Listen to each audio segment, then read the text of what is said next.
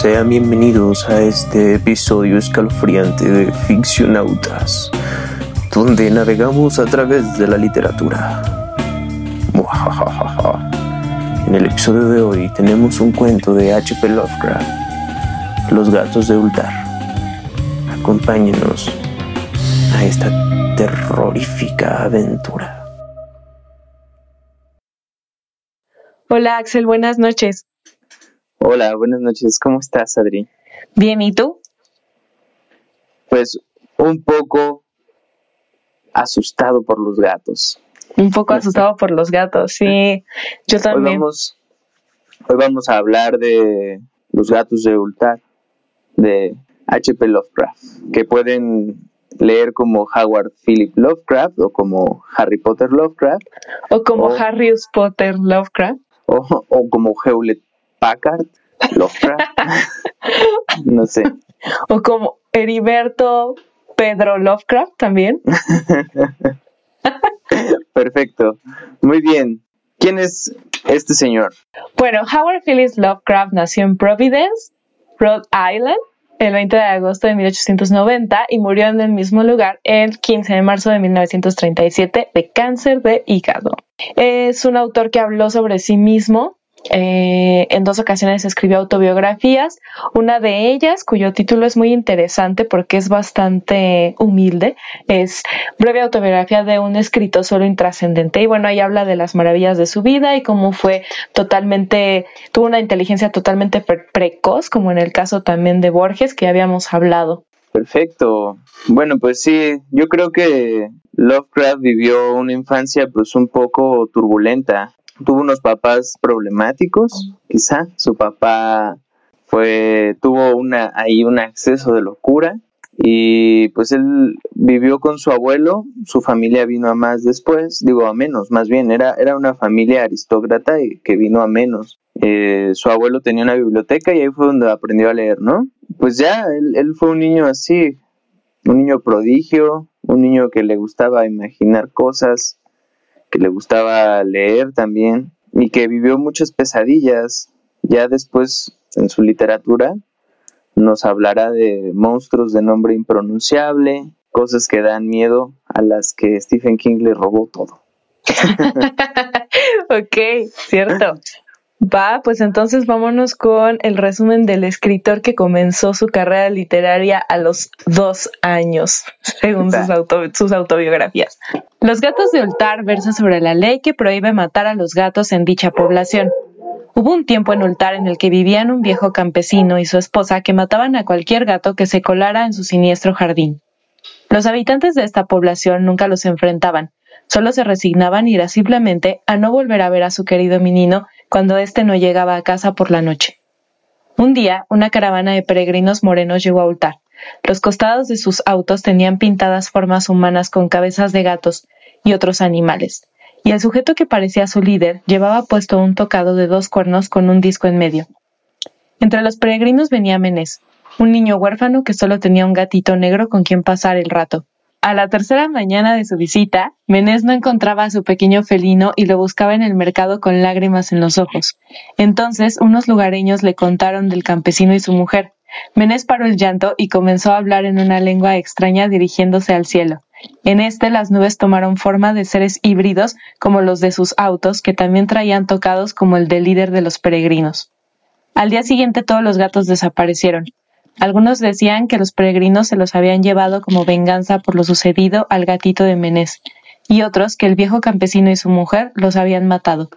A tal, el hijo de la posadera dijo haber visto a todos los gatos de Ultar rodeando la casa de los campesinos.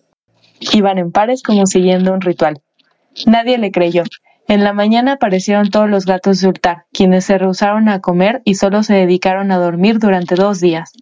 Después de una semana de silencio absoluto en la casa de los viejos campesinos, el notario y otros dos hombres entraron a la casa y vieron algo terrible. Dos esqueletos totalmente despojados de sus carnes. Nadie sabe a ciencia cierta lo que ocurrió, pero desde entonces ningún hombre tiene permitido matar a ningún gato en Ultar. Pues ya nos vamos con todo, ¿no? Lo demás. Sí. Entonces, se me borró el cassette como en 30 segundos. en mi mente nada más sonando. échale, échale. Muy bien. Ese fue el resumen de Los gatos de Ultar, que es un cuento bastante breve, se publicó en 1920 en una revista literaria que, bueno, de hecho, como Lovecraft vivía en una familia rica primero en su infancia, después trató de vivir de la escritura, pero pues le costó bastante trabajo, ¿no? Entonces, pues en realidad no fue tan famoso durante su vida. Cuando publicó este cuento, pues fue una publicación temprana. Bueno, su estilo está muy empapado de un escritor que se llama Lord Dunsany y pues son como versos graves. A mí me recuerda muchísimo a las leyendas. A mí me parece que incluso pues la el principio y toda la introducción del cuento, pues recuerda a esas leyendas, así de, pues un poco de cuento popular, de cosas que se, que se van transmitiendo de, de lengua en lengua. En tradición em, oral. Exactamente. Ajá. Entonces, bueno, todo comienza por eso, ¿no? Porque hay una ley que prohíbe matar gatos en Ultar y pues el estilo se dirige hacia explicar por qué está esa esa esa prohibición. Esa prohibición, exacto. Que bueno, de todas formas debería estar prohibido, ¿no? Matar animales. Aunque no te caiga una maldición así en la vida, pues. O sea, no, no mates gatos, por favor, no maten gatitos. Sí, no maten gatos. Hagamos de cuenta que todo el mundo es ultar y en todos lados está prohibido. Exactamente.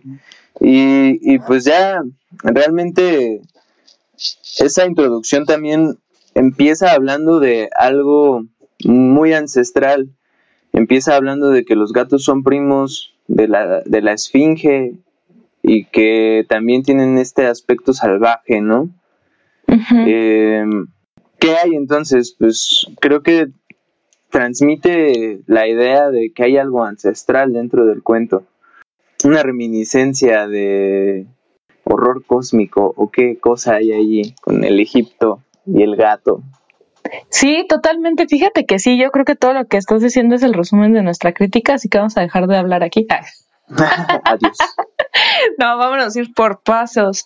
El gato, el gato, creo que, creo que sí, o sea, lo que dices tú de este esta imagen de lo ancestral, ¿no? Que, establece el cuento desde un inicio, creo que es eje, realmente, ¿no? Es eje para comprender todo, todo el texto. Pero principalmente me, bueno, primero, no principalmente, sino primeramente, me gustaría hablar de los gatos, porque está muy chistoso. Hay un, hay un libro que se llama Enciclopedia de las cosas que nunca existieron. Como si los gatos no hubieran existido, ¿no? Este, de Michael Page y Robert Inkpen. Eh, está muy bonita, la tengo esta desde que me la, me la regalaron cuando cumplí 13 años y, me gusta muchísimo este libro. No sé si lo conoces. ¿Lo has visto? Nunca lo había visto. Ajá, está muy, muy bonito. cosas que nunca existieron. Sí, lo vi en una en una lectura de la secundaria de la máquina del tiempo y vi hasta abajo de la cita que decía enciclopedia de las cosas que nunca existieron y yo, ¡Ah! mamá, cómprame eso de cumpleaños. Bueno, en este, en este libro vienen los gatos, Axel, como, ajá, como seres míticos, ¿no? Está muy padre porque justamente eh, habla de que la mayoría de los gatos, pues son descendientes del gato egipcio, ¿no? Este, que pues ya después los trajeron a, bueno, los trajeron, ¿eh? Los llevaron a Europa. este, y ya se empezaron a mezclar con el gato montés y bueno, todo lo que tenemos. Pero algo muy, muy bonito eh, y que quiero rescatar de aquí es eh, la relación que tienen los gatos con los seres mágicos, como las brujas y las hadas, ¿no? Eh, por ejemplo, el, el texto dice que se ganaron la amistad de brujas y hechiceros y que su agilidad felina y su sentido del equilibrio les permitía viajar en las escobas de las brujas y bailar en los rituales místicos. Este, Eh, y bueno, dicen que todos los gatos, ¿no? Este texto dice que un gato satisfecho puede atraer la buena suerte hacia sus dueños, pero nunca gozará de las orgías y festivales acuáticos con que se honraba en Egipto a Bast, que era una, una diosa, y a sus gatos, ¿no? Entonces, bueno, vemos que el gato es una criatura eh, también fantástica, ¿no? O sea, dentro de, las criaturas fantásticas puede llegar a ser una criatura fantástica por estas características que tiene. Y, me llama mucho la atención eh, justamente, ¿no? La, la relación de los gatos con la magia se ve aquí, de la relación con las, con, los peregrinos estos, de los cuales nos abre el cuento, que vivían de, de leer la mano como gitanos, ¿no? Vivían de hacer magia. Está muy bonita la, ahí se ve la, la, relación, ¿no? Que pueden llegar a tener los gatos. Y bueno, lo de Egipto es este, pues no nada más los gatos, sino también el mismo, el mismo horror sobrenatural, nos dice Lovecraft, eh, se establece, ¿no? Ahí mismo. ¿Qué nos quieres comentar del horror sobrenatural? Pues antes, antes de pasar a hablar sobre el horror sobrenatural, quisiera eh, es que es que me acuerdo de muchas cosas. Soy como el Octavio Paz de esta entrevista con Octavio Paz y Borges. Así que Borges está hablando. ¿Sí, has visto? Así Borges, Borges diciendo como cosas súper sabias. Y, de repente Octavio Paz. Sí, sí, ya caí ese viejito loco. no así me imagino Octavio Paz. Perdón. Dinos, Octavio Paz. Y yo, y yo, así, y, Borges diciendo cosas súper sabias, no sé, y este men ahí. Borges siendo Borges. Sí, es, es importantísimo esto, el, el aspecto ancestral del gato, aquí lo relaciona con, en el, en el texto lo relaciona con como prima de los esfinges. Y estos peregrinos que traen cabezas de gato y que tienen, pues también como esta influencia un poco de esa cultura. O sea, los dioses que traen estampados o las criaturas que traen pintadas en sus carros eh, transmiten esa, esa misma idea ancestral, ¿no? Del Egipto. Toda la parte de los gatos, a mí me, parece... Eh, yo le, yo le tengo alergia a los gatos, pero sí tienen una repercusión cultural interesante, ¿no? O sea, totalmente, sí. Desde Egipto y luego justo que siempre pasan por los lugares oscuros del mundo, sí, las brujas acompañadas de un gato. En toda la cultura popular siempre sale una bruja, un gato. Y, y pues bueno, ya a partir de, de, de esto, que ya fue mi comentario ahí feo, lo siento. Es, que me quedé pensando, wow, los gatos sí que son mágicos, hermano. pues yo, yo, yo la verdad sí me gustan muy los gatos, o sea, más allá de su magia, son la cosa más hermosa que existe, o sea, sus caras, sus ojos, su naricita, sus bigotitos, su boquita, todos ellos, o sea, así me fascinan, se me hacen lo más hermoso que hay en el mundo. Me casaría con un gato. Otra interrupción tipo Octavio Paz. Quería hacer mi comentario. Está bien, está bien. Ahora sí, ya pasando a los temas serios. Muchas gracias. Eh, aquí en este, en este cuento de los gatos de Oltar todavía no se crea una mitología como tal en Lovecraft, porque pues él fue alguien que es famoso por haber creado una manera nueva de, dioses. Dioses que pues eran eso, cósmicos, un horror cósmico, causaban un horror indescriptible, un tópico que, que en Lovecraft pues se toca muchísimo, la cosa de no puedo describir qué tan horrible era, porque el lenguaje no me alcanza, e incluso pues los nombres de sus personajes míticos son como Cthulhu, no sé, yo me lo imagino así como un sonido de tentáculos, ¿no? Como no sé. No, las cuerdas vocales humanas no están preparadas para esos sonidos. Pero bueno, aquí en este cuento de los gatos de Ultar eso se nota porque cuando el niño empieza a invocar a los dioses, entonces aparece un, algo fuera de este mundo, una cosa terrorífica aparece en las nubes, formas como las que están pintadas en las orillas de los carros de estos peregrinos. Este, una forma de venganza también, que además pues los gatos entran en conexión con este para propiciar esta venganza en contra de los campesinos que han estado matando gatos por el gusto de hacerlo. Entonces, estos dioses entran en contacto directo con los gatos para que sean los gatos los que dan su venganza, ¿no? Hacen su venganza. Y pues eso es lo siniestro un poco. De repente un algo sobrenatural se apropia de algo que es cotidiano, como pues serían los gatos en este sentido.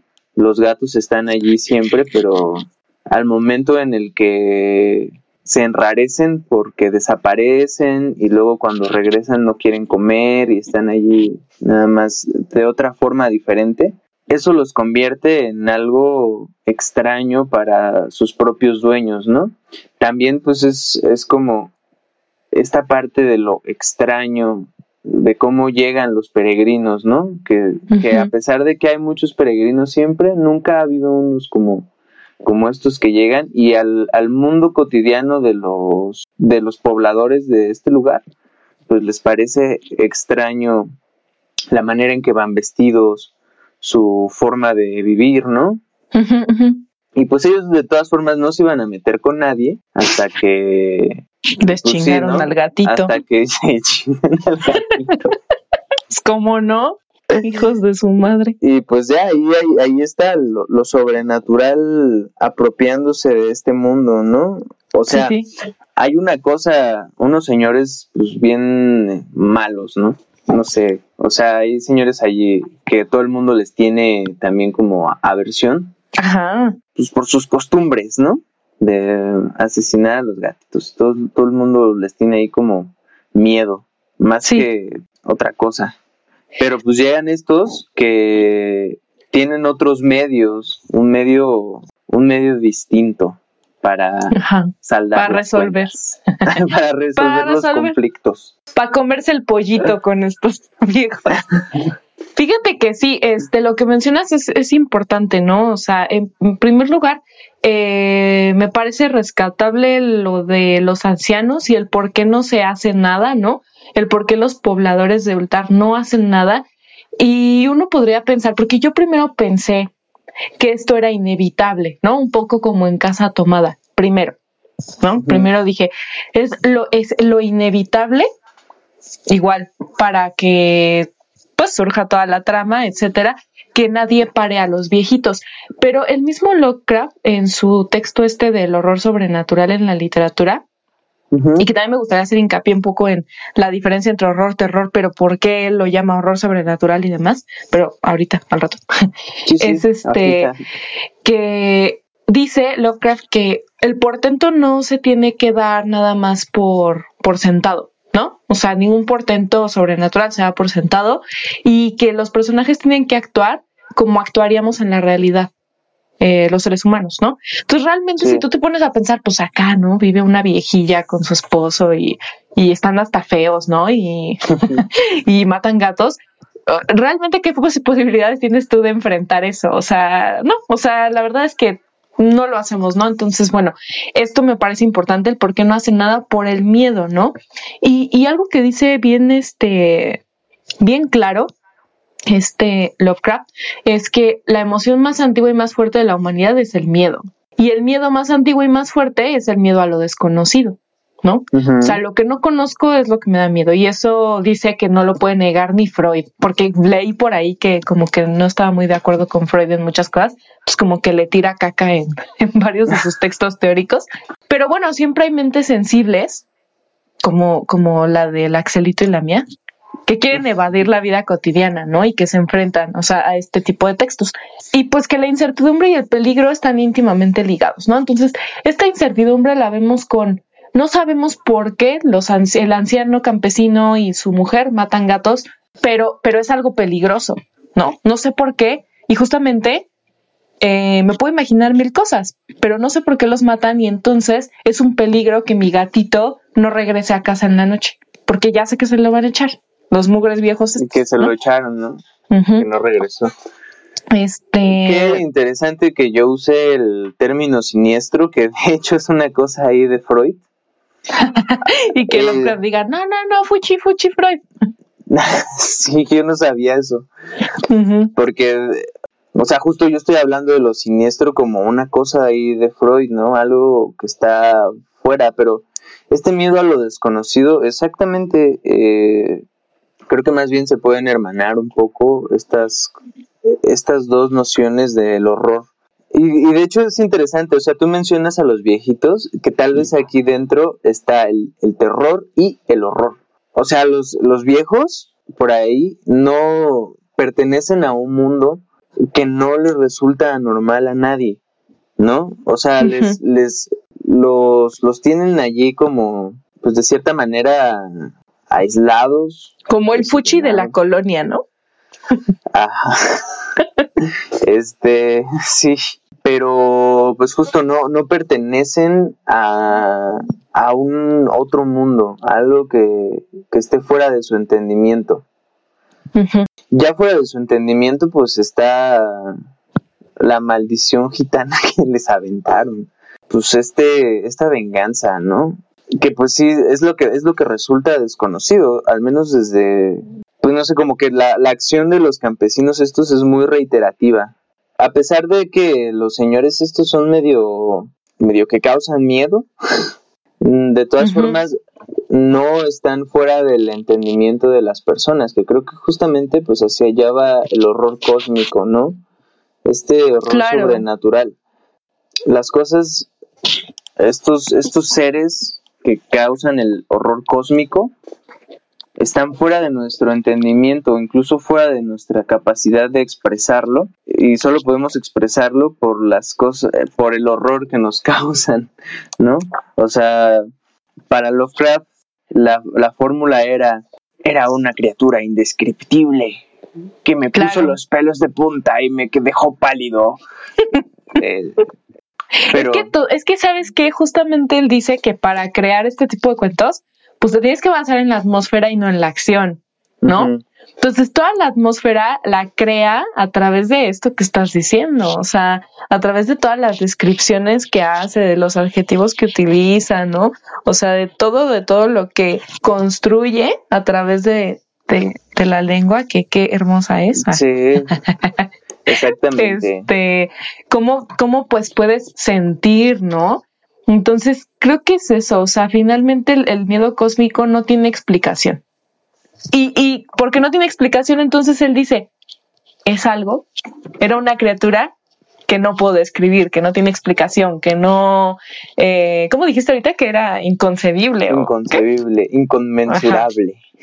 Ajá, inconmensurablemente horrorífica y bueno, pues esto, ¿no? O sea, de, eh, bueno, nada más, ¿no? Como ya para, para redondear, no sé si tú te acuerdas en algún punto cuando nos enseñaron a leer este miedo en sí, terror en cine, que veíamos la diferencia entre horror y, terror, ¿no? Que el terror es algo sublime, es algo que te causa justamente este, no sé qué está pasando y, y me muero de miedo. ¿no?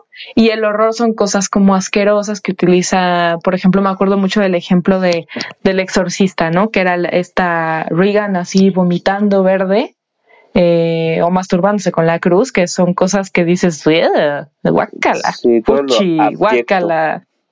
Todo lo abyecto del, del mundo, así decir cucarachas y Exacto. Este, las ratas. Bueno, y el, me acordé de las ratas, ahí va mi comentario. Este, Échatelo. ahí te va. Tu comentario. Me, da mucha risa. Estaba leyendo a Bram Stoker. Ah, espero, espero que podamos leer este cuento. Se llama La casa del juez de Bram Stoker. Y hay otros de Stephen King, pero me da un montón de risa que neta llegan a una casa así súper vieja y escuchan ruidos y entonces se consuelan diciendo como, son las ratas. o sea, como, que, como que yo pienso que si yo llego a una casa y escucho ruidos, diría, no mames, son ratas, qué asco. y te dice alguien bien normal, son las ratas. Ojalá sean, ojalá sean fantasmas mejor.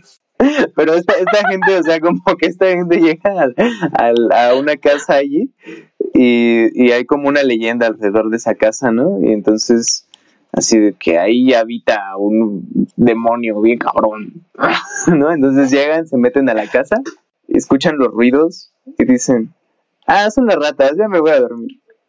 y yo como que no podría habitar en el mismo lugar donde hay ratas. Le voy a dejar un quesito para que cene. Sí, como que siento que son este, así que, que en estos cuentos son como mm, la ratita. Y, y, creo que se explica bien, o sea, no sé, no sé, creo que se explica bien en la cultura esa onda de, de que las ratas no sean tan terroríficas. A mí me causan, o sea, porque aparte se ponen agresivas y así, ¿no? O sea. Sí, fíjate que yo una vez en el Oxxo presencié una pelea entre un señor de mantenimiento y una rata, güey. No, manches, fue horrible, porque además, o sea, porque soy la favorita de nuestro Señor Dios, ¿no? Me meto al Oxxo y cierran la puerta porque había una rata, ¿no? Pero pero yo estaba allá adentro, güey, ¿no? Entonces veo a la rata ahorcando así en los chicles, güey, así, ¿no? Y entonces el señor... el señor quería aplastarla. Buen aliento la rata. Y el señor quería aplastarla, no me acuerdo con qué, y la rata se le puso al señor así, hacía un ruido rarísimo, horrible, ¿no? Y yo arriba de los banquitos esos del Oxxo así, ¡ah! No, no, no. Bueno, pues eso es lo abyecto, ¿no? O sea, eso es algo ah, bueno, que sí. te causa Exacto, exacto. Es que, es que es eso, o sea, tú te metes al Oxxo y de repente te cierran la puerta y adentro hay una pinche rata, pues te, te da miedo. Y te encerraron con la rata. Es lo abyecto, así, la, el, el lo, lo asqueroso. Que te encierran en el Oxxo con una rata. Ok. Pero bueno, para Lovecraft el horror era sobrenatural y entonces esto es terror.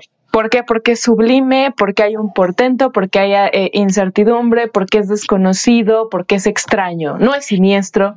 No te vayas a enojar, Lovecraft no es siniestro, es extraño. bueno, ya te moriste a final de cuentas, sí es siniestro. Bueno, no, no sería extraño tampoco, ¿no? Dentro del, pues no sé, también depende de, de qué clasificación, ¿no? O sea, en este, uh -huh, sí. esto uh -huh. no sería extraño. O sea, este... ¿A la, a la Todorov? No. Nada, Todorov no. No, pero de acuerdo con, con este señor, con su textito, sí menciona, ¿no? Que dice que, que lo desconocido y lo extraño siempre tienen que estar ligados. O sea, él dice eso, ¿no? Uh -huh. O sea, este Lovecraft aquí en este texto del horror sobrenatural en la literatura. Y, y justamente por eso dice que es difícil crear una imagen convincente de las de la destrucción de las leyes naturales, ¿no? Pero bueno, en este caso, este el hecho de que sea desconocido para nosotros y para los pobladores de Ultar que se formen las nubes raras eh, es desconocido y en término en términos lovecranianos sería extraño, ¿no? Extraño. Me, me acordé otra vez, ahí voy, ahí voy. Discúlpenme si están escuchando esto. A nuestro editor lo lamentamos. Gracias. Pero me acordaba ahorita yo, gatos, ratas, ese fue mi proceso mental, así de, no mames, pero pues si los gatos se comen a las ratas. Wow, tal vez por eso son tan mágicos. O sea, neto, tal vez hasta por eso también son un poco sagrados los gatos, ¿no? Como que, o sea, también ahuyentan a, a esta cosa abyecta este... Mm, ok, oh, no lo había pensado. Sí, de hecho, en el ser. cuento, pues también es como estos, estos gatos se comen a, a los campesinos, a los campesinos malvados, así como. Como si se deshicieran de una plaga también. ¿no? Ajá. Uh -huh. Tienes razón. Tú sí. Sí, sí, sí. Va. Bueno, pues entonces vámonos con la valoración. ¿Estás de acuerdo? Échale, échale. Ok. Pues a mí me gustaría, ¿no? Porque encontré en estos textos este, teóricos muy interesantes de, de este libro, edición Valdemar Gótica. Anuncio comercial. Te viste como, como Kiko, así. Yo lo leí en Ciudad Seba, ¿eh? yo como el chavo del 8 con mi valero de latas y tú. Yo aquí en mi edición Valdemar Gótica Bueno, este, en este texto, este, en estos textos teóricos encontré algo que me llamó mucho la atención y me gustaría que basáramos nuestra valoración en lo, en lo que el mismo Lovecraft considera valioso en un texto de este corte fantástico de horror sobrenatural. Y son cinco puntos que voy a decir en este momento y ahorita los vamos a discutir Axelito y yo. Número uno, algún horror o anormalidad subyacente. Número dos, los resultados o aspectos generales del horror. Número tres, el modo en que se manifiesta, el objeto en que se concreta el horror y el fenómeno observado. Número cuatro, las maneras de reaccionar ante este horror. Y número cinco, los efectos específicos del horror con relación al conjunto dado de las circunstancias.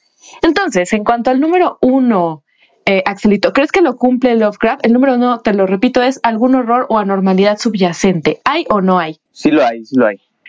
Échale, ¿Y, cuál es?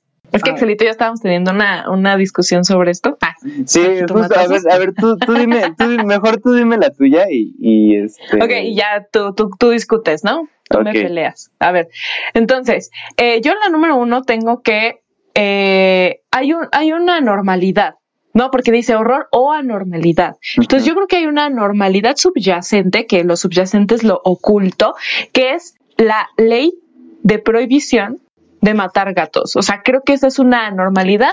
Creo que sí, claro que en todo el mundo debería estar regulado esto, pero me refiero a que, pues, digo, en ningún lugar existe, ¿no? Entonces es anormal, eh, justo anormal de norma, de que esa norma no está, ¿no? En otro lado, y subyacente que es oculta, o sea, de la razón, la razón de la prohibición de matar gatos. Yo creo que ese sería el punto número uno. Ok, una normalidad subyacente. Yo creo que la normalidad se refiere un poco más a que, bueno, hay algo cotidiano allí y de pronto todo se sale de control. Bueno, no todo, o sea, de repente hay una excepción a, a la regla y a alguien le parece raro, ¿no? Una, pero bueno, es que también yo no sé bien en qué términos está esta parte de la normalidad subyacente, porque creo que tu punto, pues también es como, o sea, que justo a, la parte de la leyenda que yo estaba diciendo al principio, es esa anormalidad, ¿no? A partir, a partir de que esa ley es poco común, esa prohibición de matar gatos, es como en altar no puedes tocar a un gato. Ajá, claro. Es, que, ¿sabes qué? O sea, no sé hacia dónde, hacia dónde va Lovecraft con esta anormalidad subyacente. Quizás, ¿sabes qué? Que, bueno, yo lo organicé también muy cronológico, todo esto, ¿no? Este, por, por lo que, por, por justo lo que él dice, ¿no? Que algo habla de la cronología, pero ¿sabes qué? Siento que en el caso de una anormalidad subyacente o algún horror subyacente, no podría funcionar como en el género policíaco, porque en el género policíaco lo primero que hay es esa anormalidad, ¿no?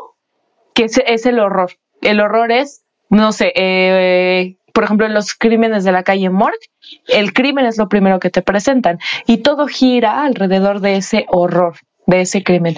Pero en este caso, no se nos presenta luego, luego, ¿sabes? O sea, el hecho de la matanza de los de los viejos, que podríamos decir que ese es el horror. ¿O será que yo soy muy profelino? No sé. Pero para mí no es un horror, ¿no? O sea, para mí es nada más así de, ¡Ah! no manches, ¿no? Los... Tú qué bueno. Los... Ah, sí, bueno, sí. Qué bueno, qué bueno, qué bueno. Este, entonces yo creo que sí, pero bueno, tienes razón, no sé, o sea, a lo mejor hay, hay otros términos, ¿no? Pero podría ser tanto la razón de matar gatos como... ¿Cuál dijiste? ¿Qué dices que dijiste? Estoy, estoy ahora un poco confundido, Adri. Voy a, voy a. Hoy, hoy, hoy parezco como un. Espero que esto no se repita, pero. hoy, hoy soy como un conglomerado de acotaciones que no van al caso, perdón. Así yo hablando de ratas, este. Es que neta, ¿qué está pasando? Y ahorita es que en la mañana me comí un huevito con jabón. Nada más quería comentar eso. Gracias. Una disculpita. Bueno, no, no, no. Este, sí, sí un poco referido al cuento, pero a ver, a ver si, a ver si no estoy muy errado, porque de verdad que tal vez yo, es que yo estoy pensando en otros términos, ¿no? Ok, ok, da. En otras cosas. Es que, es que la normalidad podría estar en la conducta de los gatos, en la conducta de los viejos o en la conducta de los pobladores de Oltar, ¿no? O sea, está en todos lados. Los peregrinos. Este... Sí, o sea, sí, en todos lados. Ok, vamos al siguiente punto. Dámelos todos, dámelos todos. Échalos. Número dos, los resultados o aspectos generales del horror. Sí. Es que también el mugre, el señor Lovecraft no es tan, específico porque una cosa son resultados y otra cosa son aspectos. ¿Estás de acuerdo? Porque los resultados pueden ser como decir, ah, no manches, o sea, los gatos se comieron a los viejos. Pero los aspectos pueden ser también las nubes, ¿no? La, formándose como, como estas criaturas híbridas. Ok, a ver, echa, échalos todos, échalos todos. ¿De corrido? Ajá, ajá. Al, uno, algún horror o anormalidad subyacente. Dos, los resultados o aspectos generales del horror. Tres, el modo en que se manifiesta, el objeto en que se concreta el horror y el fenómeno observado. Cuatro, las maneras de reaccionar ante este horror.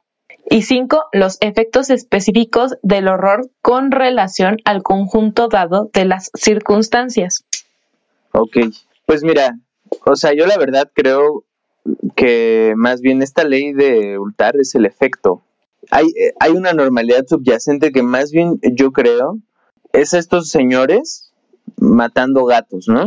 O sea, eso, eso es la primera cosa. Luego, los resultados es que le matan el gatito al niño, ¿no? A, Menes. Bueno, a partir de eso, los, los peregrinos, eh, el, el, niño hace su invocación y entonces aparece el fenómeno que es ahí donde está el horror, ¿no? La cosa extraña el fenómeno, pues ya, el, eh, que es el objeto y, todo esto, ¿no? El fenómeno sobrenatural, pues es la reacción de los gatos. O sea, el número tres es el ritual de los gatos. Sí, todo eso. Ay, bueno, ahí, ahí estoy de acuerdo con Todos los dos estamos juntos, vientos, vientos. Ok. Ya después viene la reacción, ¿no? El... Ajá. O sea, todos los pobladores de Ultar como, ¿qué acaba de pasar?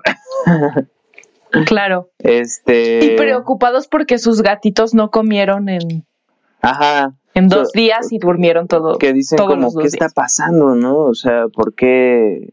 Y entonces, a partir de que se dan cuenta de que pues ya los, los campesinos están muertos porque los gatos los descarnaron. El efecto es la creación de una ley que prohíbe matar. El número 5 sería la creación de la ley. Ajá, pa, ajá. Ok. Bueno, entonces, solamente tenemos nuestras diferencias en los primeros dos puntos, ¿no? Pero los otros tres los compartimos. Finalmente, sí tiene todos estos elementos, ¿no? Eh, que el mismo Lovecraft establece. Y de acuerdo con él, este sería un excelentísimo cuento, ¿no? Ah, pues sí, este es un excelente cuento. Ya parece poeta siglo XXI, este joven. Elogiando a, a, Lovecraft, ¿no? Elogiándose a sí mismo. Pero tú qué crees, Axelito? ¿Te gustó o no te gustó? ¿Crees que la gente lo tiene que leer o no lo tiene que leer? ¿Qué crees? Pues sí, pues yo creo que sí tiene que leerlo. De hecho, también era uno de los cuentos favoritos del, de Lovecraft, de sus cuentos favoritos que él escribió. A mí me parece un gran cuento. O sea, yo lo tengo, yo no lo tenía a partir de estos cinco puntos pero creo que todos los elementos están bien cohesionados. O sea, eh, muchas veces es la, la cosa difícil de hacer terror, horror, este, así de cuentos de terror y la innovación de Lovecraft, pues es que a veces si no saben crear los efectos, pues pueden más bien mover hacia la risa, ¿no? A lo mejor eso en el cine a veces está explotado pues de otra, de, de esa forma, ¿no? O sea, a veces el, el, terror está combinado con algo de humor también. Este... O de horror, para que genere también reacciones corporales. de abyección. Entonces creo que la literatura de este tipo, este, este tipo de narrativa, sí necesita, pues como dices, la creación de efectos, la creación de atmósferas. El cuento, el cuento, pues sí está dentro de una atmósfera. Yo me imagino un pueblo, eh, al, pueblo que va pasando, los peregrinos, pues también en su manera de describirlos como algo extraño, crea esta atmósfera de extrañeza, ¿no? De misterio. El, la atmósfera que se crea al, que, al momento en el que salen los dioses cómo están manejados todos los adjetivos, cómo está llevado el cuento hacia, hacia el final, que es como que justo, bueno, también yo en estos términos, pues para mí el cuento tiene que ser eso, ¿no? Decía Cortázar como un knockout. El punto del cuento es, es ese, como un inicio, un desarrollo así súper clásico, ¿no? Eh, todo para mí está bien cuestionado, no hay elementos que salgan de su verosimilitud, que pues eso es lo difícil de lograr, sobre todo cuando estás hablando de seres extraños, ¿no? O sea, que no, no termines diciendo, ay, ¿esto de dónde salió o por qué? Eh, que justo primero te introduce a que aquí hay unos seres que, bueno, estos pueblerinos jamás habían visto. Después te habla de la oración del niño, te dice que ya te había anunciado a los, a los dioses pintados en las carrozas y ya después te pone la, a gran escala esta manifestación pues, sobrenatural, ¿no? Entonces creo que eso está súper bien logrado aquí. Pues ya por algo Lovecraft es de los consagrados, ¿no? De los que ya después, pues mucha narrativa posterior. Y es triste, también eso es triste porque tal vez lo valoraron hasta mucho después, ¿no? O sea, ya toda la influencia que tiene Lovecraft en el cine, en este, en escritores nuevos, eh, para mí, pues Stephen King toma bastantes cosas. Eso, eso es eso, ¿no? El, el it. Eh, eso es eso, la frase de hay que llamarle así a este capítulo. Eso es eso. eso es eso. O sea, eso es un monstruo, pues, pues eso, sobrenatural, ¿no? Ok, sí, sí pues también muchos elementos de ciencia ficción. Aquí no hay ciencia ficción, pero Lovecraft pues, lo, introdujo en la... O sea, como justo para crear verosimilitud, eh, el efecto de crear y de introducir a un mundo, de introducir al lector en un mundo que pronto va a, desmoronarse en, en, sus fibras, pues lo, él lo utiliza a través de, de que vivió en un momento de descubrimientos científicos y entonces introduce la ciencia ficción como un elemento narrativo de pues de verosimilitud, ¿no? Para crear un efecto de miedo. Entonces también eso es muy valioso. Eh, hay que leer a Lovecraft, sobre todo si somos amantes de las emociones fuertes, amantes de los gatos, amantes de los cosos con tentáculos, muchos tentáculos. De los dioses raros con nombres de pulpos, ah, de sonidos que hacen los pulpos. Así como me iba a acercar al micrófono, pero ya tengo un micrófono, les presumo. Así. no sé. Ok. Así ya estoy Pues es que sí te hubieras, pero sí te hubieras acercado al micrófono porque yo ni te escucho. Vale, pues sí, hay que leer a Lovecraft. Entonces nos vemos la semana que viene, Axel. Descansa, ten muy bonita noche. Y recuerden, si quieren hacer este mundo un mundo mejor, deposítenme 500 pesos a mi cuenta personal. Muchas gracias. Va, descansa. Nos vemos, bye. Y en el próximo episodio hablaremos del creador de Drácula, Bram Stoker, y su cuento La casa del juez. Queremos agradecer al equipo de Sigilo por permitirnos utilizar su maravillosa música para este especial de miedo. Dulces pesadillas, ficcionautas.